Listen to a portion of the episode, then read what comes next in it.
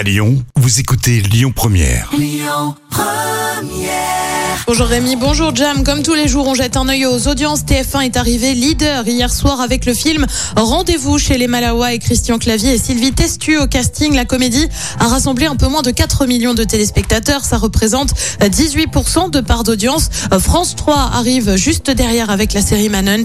France 2 complète le podium avec Men in Black. L'actu du jour, c'est celui qui renonce à la présentation d'Élysée 2022, annonce faite par Thomas Soto en fin de semaine dernière. Et oui, le journaliste devait assurer ce rendez-vous politique jusqu'en avril prochain, mais finalement, il se met en retrait. Pourquoi? Eh bien, tout simplement parce qu'il est en couple avec la directrice de la communication de Jean Castex. France Télé s'est fendu d'un communiqué à l'approche d'échéances électorales importantes. France Télé se doit de redoubler de transparence pour éviter toute situation qui pourrait jeter le doute sur l'indépendance de l'entreprise. En attendant, le prochain rendez-vous d'Élysée 2022 sur France 2 doit avoir lieu ce mois-ci et devrait accueillir Éric Zemmour en invité. Thierry Ardisson lui remporte son procès face à Absatoussi. Il avait déposé plainte pour diffamation envers la chroniqueuse à l'occasion de la sortie de son livre Made in France.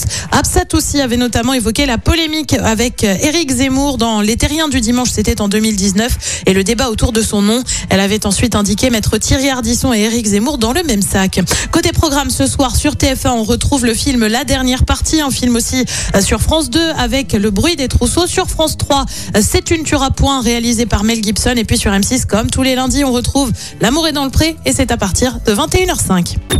Écoutez votre radio Lyon Première en direct sur l'application Lyon Première, lyonpremière.fr et bien sûr à Lyon sur 90.2 FM et en DAB+.